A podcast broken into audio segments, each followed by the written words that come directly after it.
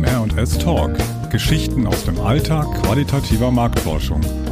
Verbindlich, persönlich, inspirierend.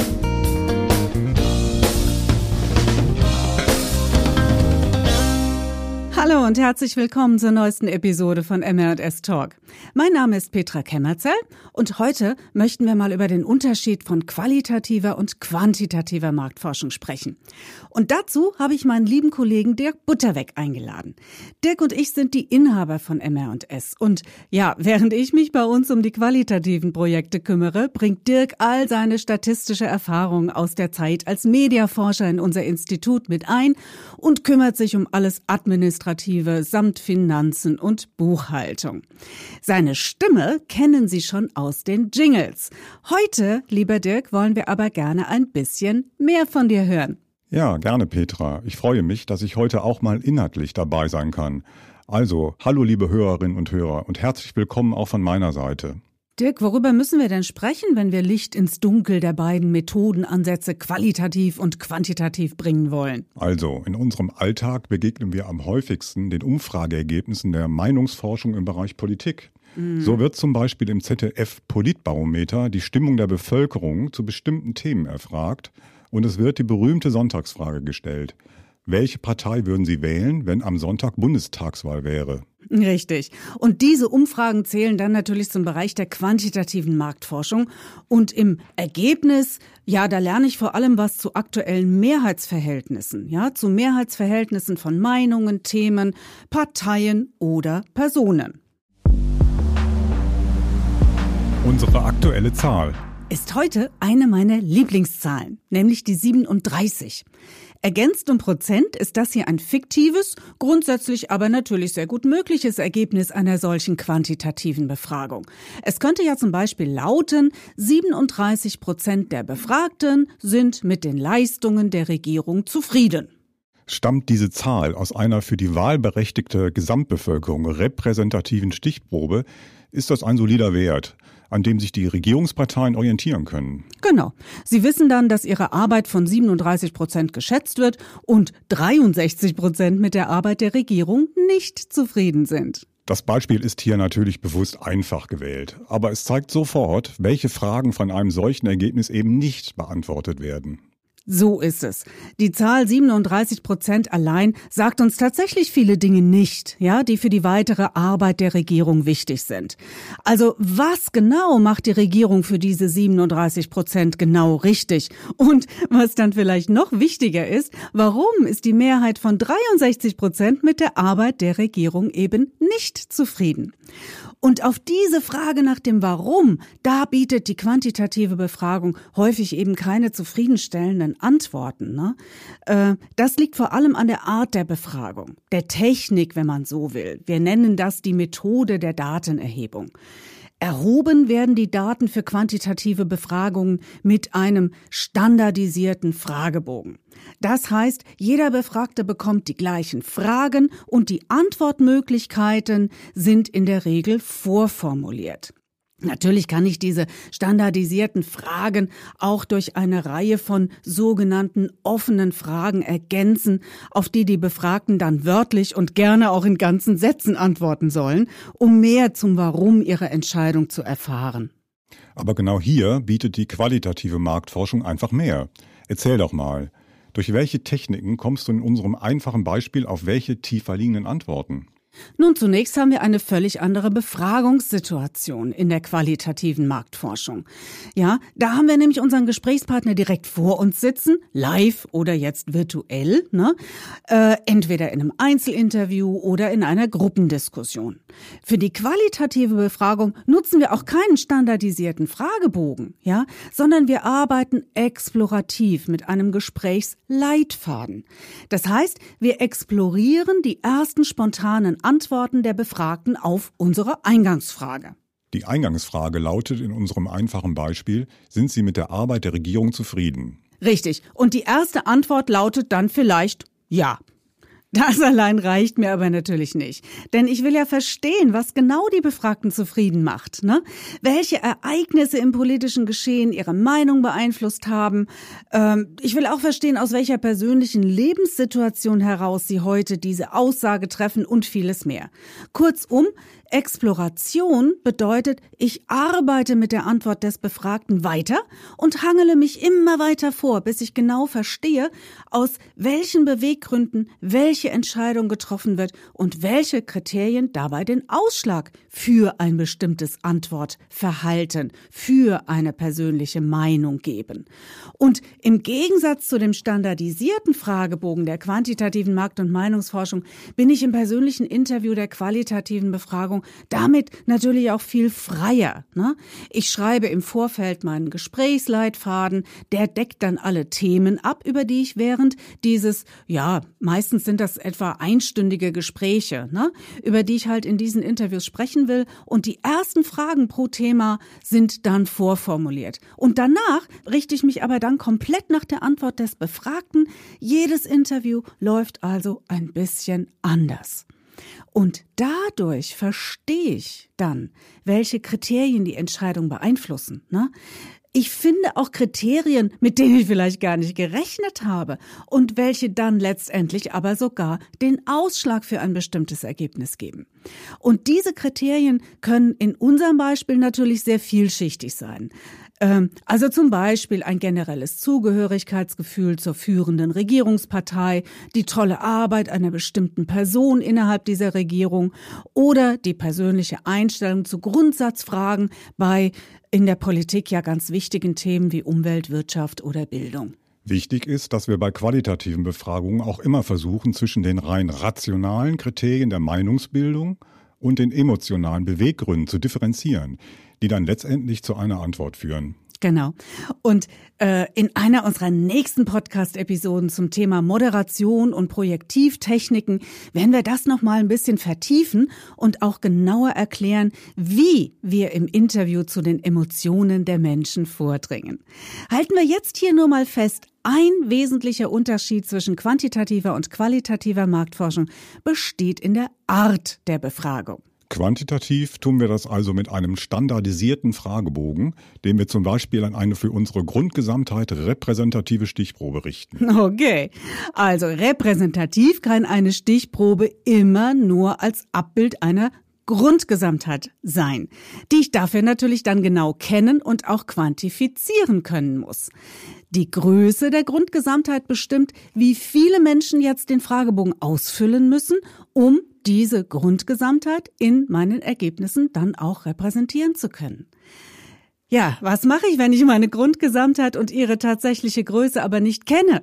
Dann muss ich natürlich eine andere Form der Stichprobenbildung wählen. Zum Beispiel eine Quotenstichprobe. Dirk, erklär doch mal bitte kurz, was das ist. Ja, gerne. Die Quotenstichprobe legt vor der Befragung genau fest, wie viel Prozent der Befragten welche Merkmale haben sollen. Wir sollten dann sicherstellen, dass wir eine gute Mischung an Teilnehmenden in Bezug auf Geschlecht, Familienstand, Alter, Bildungsabschluss, Haushaltseinkommen und vielleicht auch noch eine bestimmte themenbezogene Einstellung mhm. in unserer Stichprobe haben.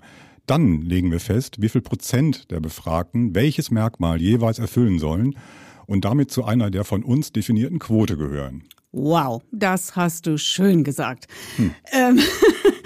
Richtig, ne? Und wir müssen natürlich insgesamt darauf achten, dass die Anzahl der Befragten pro Quote dann auch nicht zu klein wird, ne? damit wir dann auch unsere Ergebnisse pro Quote auswerten können.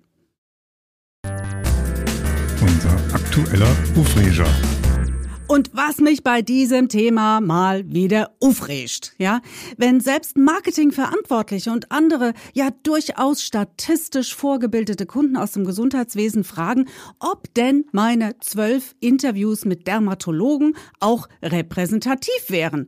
Und das tun sie, weil sie repräsentativ für ein Prädikat halten. Nein, natürlich nicht. Eine qualitative Befragung ist keinesfalls repräsentativ. Und sie muss es auch gar nicht sein.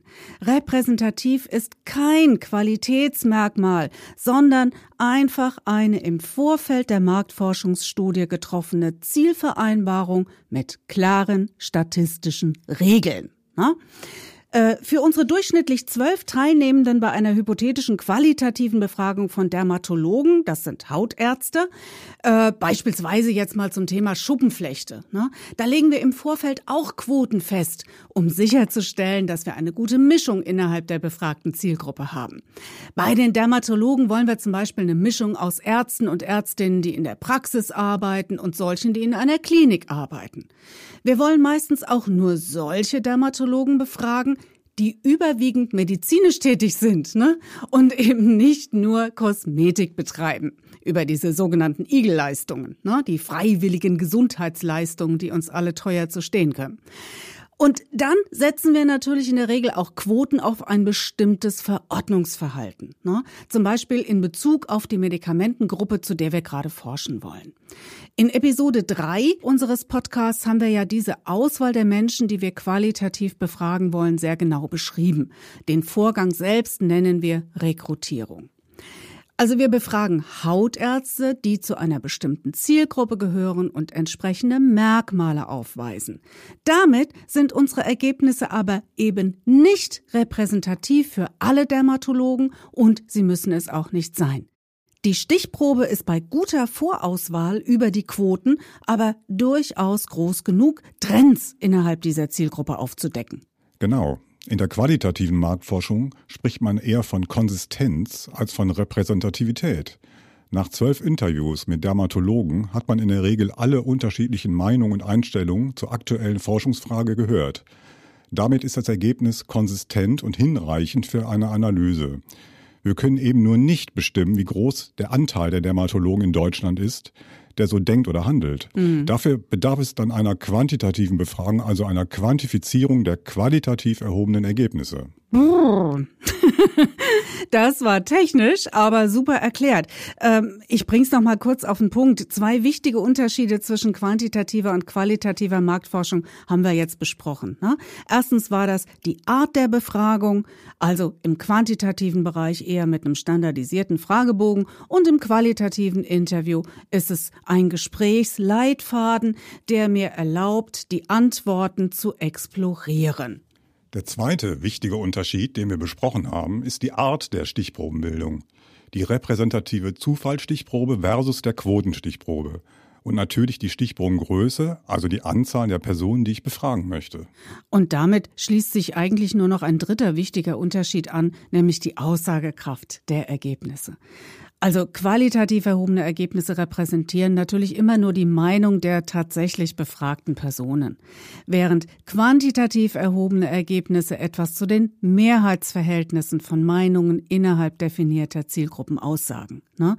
Und diese Meinungen sind dann repräsentativ für eine definierte Grundgesamtheit oder eine anhand von Quoten gebildete Stichprobe. So, und das war jetzt eigentlich ziemlich viel technisch. Und was mir hier noch so ein bisschen fehlt, ist die Leidenschaft, ne? die ich mhm. natürlich als qualitative Forscherin äh, ja, mit in ja. meine Projekte mit einbringe. Und dafür möchte ich mal ein Beispiel geben, dass man auch mal so ein bisschen was von der Magie spürt, ja, äh, die eine qualitative Befragung ergeben kann. Ja, sehr gut. Ja. Ähm, Dirk, an was denkst du, äh, wenn ich dich frage, was ein Geschirrspüler für dich für einen Nutzen hat? Ich spare Zeit. Mhm. Ich spare Energie mhm. und Wasser. Mhm. Das wäre das Wesentliche. Okay, also viele mehr rationale Gründe, ne, die für die Anschaffung eines Geschirrspülautomaten sprechen. Genau. Gut. Und mit diesen Kriterien gehst du dann in den Laden und suchst dir was aus. Richtig. Okay. Okay. Weißt du was? Ja. Äh, für mich liegt die Magie, der Nutzen eines Geschirrspülers eigentlich ganz woanders. Ich ahne es. Du ahnst es? Ja. Ja. Wenn ich in meiner kleinen Küche mhm. diesen Geschirrspüler nutzen kann, um das ganze dreckige Geschirr aufzubewahren. Ich habe immer eine aufgeräumte Küche. Das heißt, dieser Geschirrspüler ist für mich für allergroß, von allergrößtem Nutzen, wenn er einfach nur da ist, ja, und ich da mein Zeug reinstellen kann. Kann ich gut nachvollziehen. Genau, genau. Ich stelle mein Zeug da rein, das heißt, der Nutzen des Geschirrspülers entwickelt sich oder ergibt sich nicht aus seinen funktionalen Eigenschaften und technischen Eigenschaften, sondern ja. er ist für mich von größtem Nutzen, wenn er noch nicht mal das tut, was er soll, nämlich spülen okay. und Wasser sparen. Ja? ja. Und wenn man diesen Gedanken mal im Kopf hat, wenn man den mal gehört hat, dann kann man Geschirrspüler nicht mehr ohne diesen Nutzen denken. Ja. Und das ist das Spannende. Das sind so Aussagen, die Menschen in Interviews machen, wo man dann live diesen Moment erlebt, wo sich vielleicht auch für ein Kommunikationsteam etwas ändert. Ne? Ja. Guck mal, diese ganzen Geschirrspüler sind technisch alle gleich. Ne? Die machen alle sauber, die machen alle äh, mit wenig Wasser und sind mhm. äh, ökonomisch und ökologisch und genau. alles super. Ja, aber wie willst du das bewerben? Ja, aber wenn du es schaffst, eine Kommunikation auf diese Magie auszurichten, auf diesen persönlichen Nutzen, ja. den das Ding auch unabhängig von Spülen ja oder nein entfaltet, dann hast du was, wo du dich absetzen kannst. Ja, ja? ein schönes Beispiel dafür. Ja, finde ich auch, finde ich auch. Ähm, anderes Beispiel, äh, nur ganz kurz. Äh, an dieser Stelle liebe Grüße an Markus Egerer, einen unserer treuesten Hörer. Es geht nämlich um die Bahn. Die Bahn hat es auch geschafft, ja, so einen emotionalen Nutzen des Zugfahrens zu identifizieren und dann mhm. für eine Marktforschungs-, äh, für eine Marketingkampagne, für eine mhm. Anzeigenkampagne zu nutzen. Ähm, und zwar Zeit. Was ist der große Nutzen an der Bahn? Ich steig doch nicht vom Auto auf die Bahn um, weil ich damit wirklich klimafreundlicher von A nach B komme. Auch. Auch, ja, aber die Bahn schenkt mir Zeit. Wenn ich von Frankfurt nach Berlin fahre, bin ich nicht ja. erreichbar, weil das WLAN nicht funktioniert. ähm, das heißt, ich kann nicht vernünftig arbeiten, aber ich habe Zeit, Zeit für mich. Ich kann aus dem Fenster gucken, ich kann lesen, ja. ich kann schlafen, ich kann machen, was ich will. Und das ist geschenkte Zeit. Ja, genau. Weißt du, und das sind so Dinge, äh, das sind so magische Momente, ne, die in der qualitativen Marktforschung entstehen. Ja. Ähm, wo du na klar, okay, du kannst sagen, die hast du in Zahlen auch, ne? Äh, da kann sich auch äh, ein Balken mit Prozentzahlen in eine Richtung entwickeln, die du so nicht gedacht hast, ne? Oder du findest eine das Korrelation. Kann auch Emotionen freisetzen, ja. Ja, genau, genau. Bei dir in jedem Fall, ich weiß. ähm, aber weißt du, diese Emotionen entstehen dann bei dir am Schreibtisch, ne? Während ja. du die Daten auswertest. Und in der qualitativen Forschung entstehen sie in dem Moment, ja, ja? ja in dem genau. Moment, genau. wo ein Teilnehmer etwas sagt, womit man nicht gerechnet hat. Ja, genau. Und das ist es, was ich als Magie bezeichne. Ne? Mhm, mh. Ich bin oft gefragt worden, ob man diese magischen Momente provozieren kann, ob man direkt danach suchen kann. Und das ist ehrlich gesagt verdammt schwer. Ja, das ja. Ist, stimmt. Ähm, Manchmal hat man Projekte, wir nennen das dann äh, so schön neudeutsch Silver Bullet Research. Ja, mhm. wenn verzweifelte Teams äh, versuchen irgendwo diesen goldenen Nugget zu finden, der ihr Produkt rettet. Ne? Ja. Äh, auf Knopfdruck passiert das nicht. Das passiert aber in der quantitativen auch nicht. Ne? Wenn sich ein Produkt nicht unterscheidet und es nicht so einen persönlichen emotionalen Nutzen ja, genau. äh, entfalten kann, ne? wenn es das in der Quali nicht schafft, dann schafft es das auch nicht in der quantitativen Kaum. Forschung, ja, wenn du einfach nur das Elend äh, dann in wunderbaren Balkendiagrammen genau, auf den Punkt gebracht hast. hast. Ja. Genau. Okay, soweit der Ausflug unser aktuelles Methodenrezept. Also ich denke, Dirk, unsere beiden Beispiele haben ja gezeigt, es geht nicht darum, beide Methodenansätze gegeneinander auszuspielen. Ne? Ja. Äh, viel wichtiger ist es zu verstehen, dass die Marktforschung einfach beide Wege der Datenerhebung braucht. Ne? Den qualitativen und den quantitativen. Es kommt einfach auf die Fragestellung an. Also je nach Forschungsfrage muss ich entscheiden, mit welcher Methode ich zu den Antworten komme, die unsere Auftraggeber brauchen. So ist es. Im quantitativen Bereich arbeite ich mit großen Datenmengen und man kann auch eher von einer Messung sprechen. Ich bekomme sogenannte harte Daten, die auch replizierbar sein müssen. Das bedeutet, wenn man zeitgleich genau denselben Fragebogen noch einmal an die Teilnehmenden schicken würde, müssen die Ergebnisse nahezu identisch sein. Und im qualitativen Bereich arbeite ich eben mit kleinen Datenmengen. Die Ergebnisse sind daher weich, dafür aber einzigartig. Im aktuellen Methodenrezept wollen wir mal ein konkretes Beispiel geben und an die beiden Podcast-Folgen zum Thema Positionierung anknüpfen. Ja, das ist eine gute Idee. Ne? Da hatten wir ja drüber gesprochen, die Markteinführung eines neuen Produktes braucht ja auch immer mehr als nur eine Marktforschungsstudie. Los geht es, wenn das neue Präparat X, wie wir es in dieser Folge genannt haben, seine Marktreife erreicht hat und wir verstehen müssen, auf welche Art von Markt es trifft. Also, welche Erwartungen die verordnenden Ärzte und Ärztinnen an das neue Präparat haben und welche Bedürfnisse der Patienten es dann auch erfüllen müsste. Dazu braucht es also eine Grundlagenstudie und die erfolgt in der Regel qualitativ. In persönlichen Gesprächen mit Angehörigen der künftigen Zielgruppen für Präparat X werden all diese Wünsche und Bedürfnisse aufgedeckt. Jo, und dann schaut man sich an, was das Präparat X in Bezug auf diese unerfüllten Bedürfnisse leisten kann und formuliert dann entsprechende Konzepte zur Positionierung. Richtig. Soweit waren wir schon in den Folgen 5 und 6. Wir suchen also den optimalen Platz für unser neues Präparat X, seine Marktposition. Diese Konzepte testen wir dann auch zunächst qualitativ. Um dann die vielversprechendsten Konzepte quantitativ zu validieren. Jetzt wollen wir also wissen, welches Konzept der engeren Auswahl die größte Mehrheit in der Zielgruppe erhält. Genauso macht man das auch bei Anzeigentests. Zunächst testet man alle Entwürfe qualitativ, um dann zu schauen, welcher Entwurf die größte Mehrheit findet. Eben. Und beide Methoden ergänzen sich also zielführend. Die qualitative Forschung hilft uns Beweggründe zu verstehen. Sie liefert diese sogenannten Insights, ja, die Erkenntnisse, die ich brauche, um meine Zielgruppe und den Markt zu verstehen. Und die quantitative Validierung hilft uns dann, die notwendigen Mehrheiten zu identifizieren, um die beste Auswahl für Positionierungskonzepte oder Anzeigen zu treffen.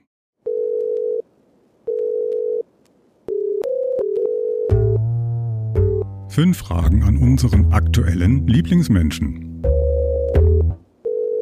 Am Telefon begrüße ich jetzt Jutta Neubacher. Liebe Frau Neubacher, wir freuen uns sehr, dass Sie heute unser Lieblingsmensch sind. Sie haben ja lange Zeit in einem Marktforschungsinstitut gearbeitet und ja, sind jetzt auch schon seit vielen Jahren in einem internationalen pharmazeutischen Unternehmen als betriebliche Marktforscherin tätig. Fangen wir doch also gleich mal mit der ersten Frage genau an dem Punkt an. Liebe Frau Neubacher, was ist denn für Sie der größte Unterschied zwischen der betrieblichen Marktforschung im Unternehmen und der Marktforschung im Institut? Vielen Dank für die Einladung, liebe Frau Gemmerzel. Ich freue mich sehr, dass ich auch dabei sein darf und beantworte Ihnen die Frage sehr, sehr gerne. Also der mhm. größte Unterschied zwischen der betrieblichen Marktforschung im Unternehmen versus Institut ist, dass ähm, ich als äh, betriebliche Marktforscherin muss ich ja zunächst einmal die Wünsche und Bedürfnisse meines Unternehmens verstehen. Mhm. Vor allem die des Marketings. Das, ist ja die, das sind ja die, mit denen ich am, am, am engsten zusammenarbeite, die Kollegen. Und das, was wir herausfinden wollen, also unsere Bedürfnisse, unsere Wünsche, muss ich verständlich dem Institut vermitteln. Also ich finde, meine Tätigkeit ist, diese vermittelnde und nachher mit den Ergebnissen, die das Institut liefert, auch wieder zurück zu meinen Kollegen gehen und die Ergebnisse vermitteln. Es ist sehr oft sehr komplex und das muss ja irgendwie reduziert werden und auch übersetzt werden. Also ich muss dann äh, schauen, wie kann ich es relevant machen, damit meine Kolleginnen und Kollegen damit arbeiten können. Mhm. Sie sind also so ein bisschen das Medium, ja? Genau. Frau Norberer, in unserer heutigen Podcast-Episode haben wir uns ja mal so ein bisschen mit dem grundsätzlichen Unterschied zwischen qualitativer und quantitativer Marktforschung beschäftigt. Können Sie uns mal ganz konkrete Beispiele geben, bei welcher Art von Fragestellung Sie eher eine qualitative Studie durchführen möchten und wann eine quantitative Durchführung unerlässlich ist? Das ist sehr, sehr abhängig vom ähm, Produktlebenszyklus. Äh, Mhm. Äh, wenn wir äh, Produkte noch nicht zugelassen haben, sind meistens qualitative Marktforschungen äh, das, was wir hauptsächlich machen. Also wenn es darum geht, ein Marktverständnis zu generieren, das Environment zu verstehen, Insights zu bekommen, wer sind die Player im Markt, ähm, mhm. wenn es darum geht, äh, den Patienten zu verstehen, den Patienten im Umgang mit der Erkrankung, Ärzte im Umgang mit der Erkrankung. Das sind alles qualitative Fragestellungen. Ähm, als Beispiel äh, Patient Journey, da wollen wir ja wissen, wie ist der, der Weg des Patienten ähm, im, im, im, von, von, von der Diagnose bis, äh, bis zum Einsatz des Medikaments. Das sind alles qualitative äh, Ansätze. Auch später, wenn es darum geht, welche Materialien brauchen wir für den Patienten und für die Ärzte. Ähm, das sind so alles qualitative Studien. Mhm. Okay, also müssen Sie da eigentlich viel Aufklärungsarbeit im Vorfeld dieser qualitativen Studien leisten? Also damit jetzt einfach bei Ihren Kolleginnen und Kollegen im Marketing, äh, die ja dann letztendlich so, wie Sie es gesagt haben, mit den Ergebnissen der Marktforschungsstudie auch arbeiten sollen, damit bei denen jetzt keine falschen Erwartungen an die Ergebnisse der Studie geweckt werden? Ach, eigentlich gar nicht so viel. Da ist gar nicht so viel Aufklärungsarbeit nötig. Meine Marketingkollegen wissen schon oder verstehen, was ist der Unterschied zwischen qualitativ, quantitativ.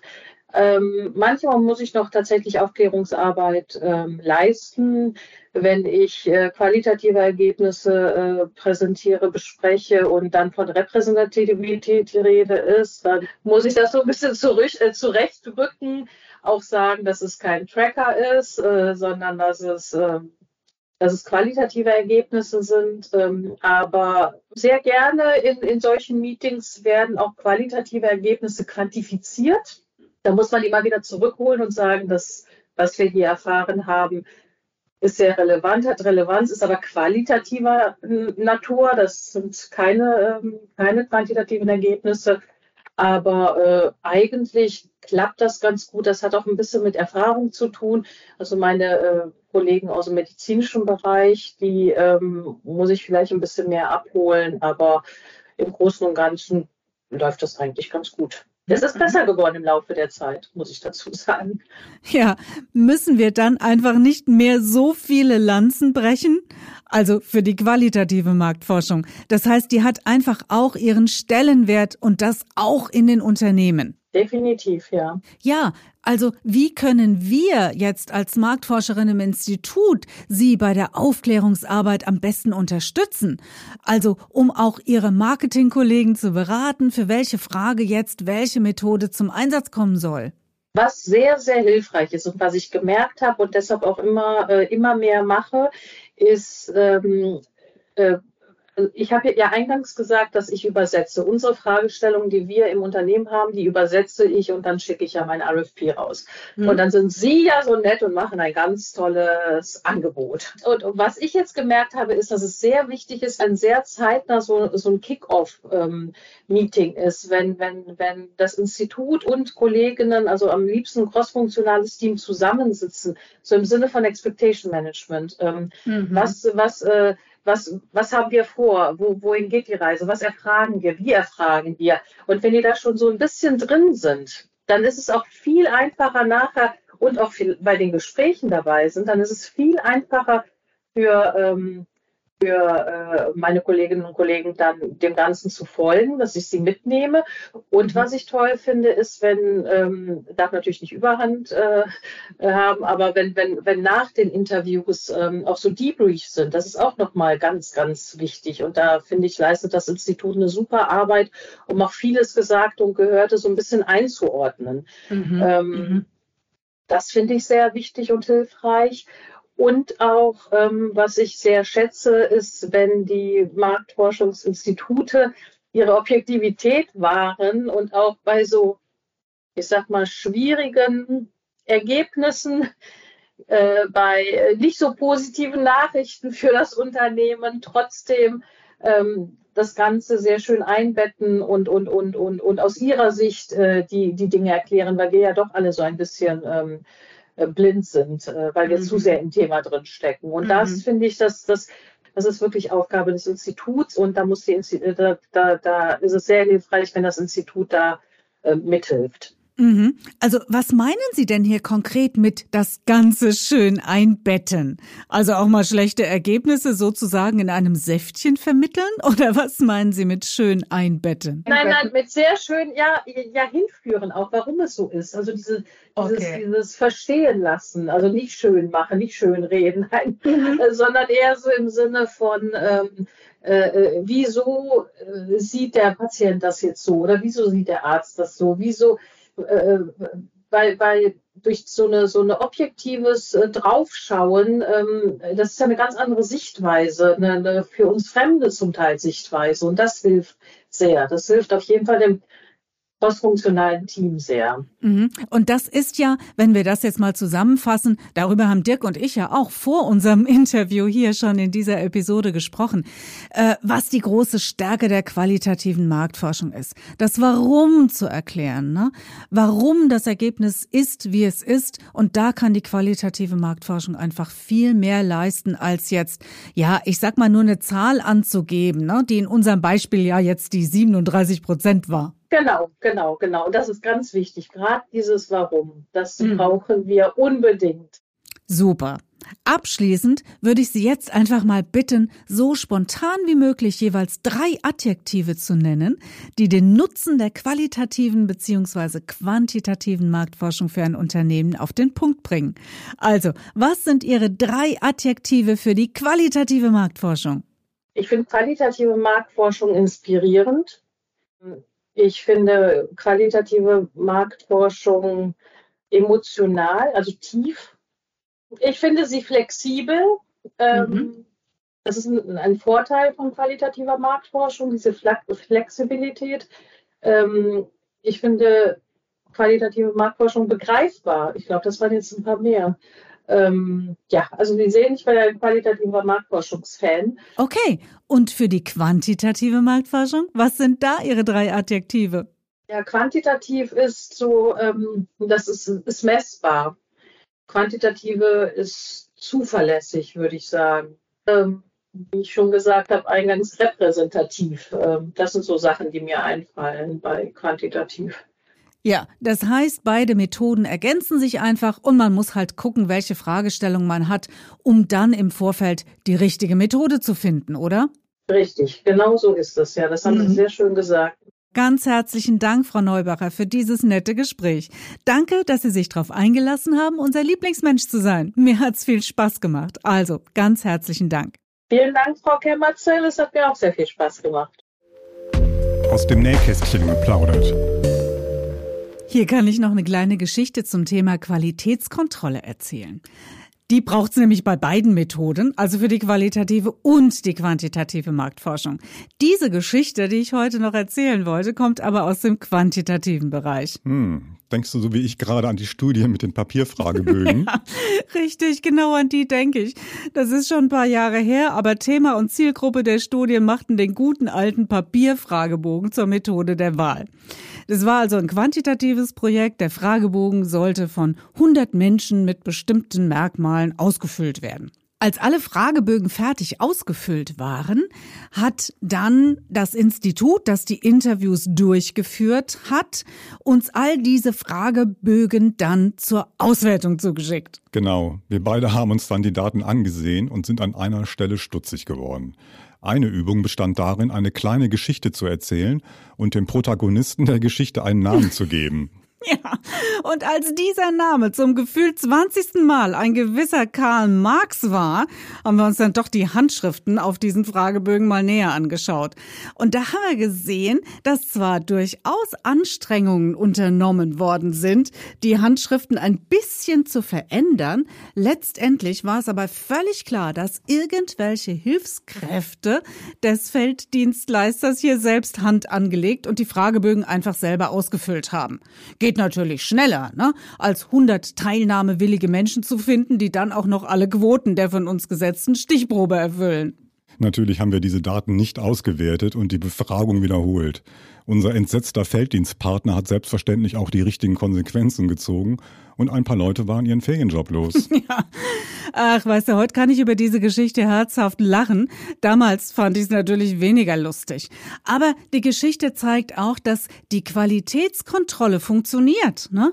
Gefälschte Daten entlarven wir bei quantitativen Projekten spätestens bei der Auswertung, wenn die Angaben dann der sogenannten Plausibilitätsprüfung unterzogen werden. Ja, und bei qualitativen Projekten schafft es kein Mensch, über 60 Minuten Unwahrheiten und falsche Angaben durchzuziehen, die er während der Vorabbefragung zur Qualifikation der Zielgruppe gemacht hat. Genau. Meistens entlarven sich diese Schwindeleien im persönlichen Interview mit uns Moderatorinnen schon in den ersten paar Minuten. Ne? Da hatte ich schon Patienten sitzen, die behaupteten, Diabetiker zu sein und es natürlich nicht waren. Ich hatte aber auch Ärzte, die beim Gespräch mit der Rekrutierung von persönlichen Therapieerfahrungen mit Medikament XY berichtet haben, dieses Medikament aber tatsächlich nur dem Namen nach kannten oder es gab auch schon andere Unstimmigkeiten. Und all das führt dann natürlich auch sofort zum Interviewabbruch und bringt diese Leute auf unsere schwarzen Listen. Ja, ja? also die können Marktforschung, Richtig. Teilnahme zumindest mit uns künftig komplett vergessen. Genau. Also es passiert selten, aber wenn es passiert, fliegt's auf. Und die Rekrutierung tatsächlich qualifizierter Teilnehmer und Teilnehmerinnen ist für beide Methoden, die qualitative und die quantitative Marktforschung, von höchster Bedeutung. Wen das Thema Rekrutierung näher interessiert, dem empfehle ich Episode 3 unseres Podcasts, die wir diesem Thema gewidmet haben. Ja, liebe Hörerinnen und Hörer, jetzt müssen wir hier mal langsam zum Ende kommen und wir hoffen, dass Sie jetzt eine erste Idee haben, wann man in der Marktforschung harte Prozentwerte braucht und wann man mit Ergebnissen ohne ein tiefes Verständnis, warum die Zahlen so sind, wie sie sind, wenig anfangen kann und wie wichtig uns in der qualitativen hm. Marktforschung die magischen Momente ja. sind. Also, für heute verabschieden sich Dirk Buttermeck und Petra Kemmerzell, zwei Marktforscher aus Leidenschaft und wir danken fürs Zuhören. Wie immer freuen wir uns über Feedback und Ihre Geschichten aus dem Alltag der Marktforschung. Unsere Kontaktdaten finden Sie auf der Website und natürlich auch in den Show Notes.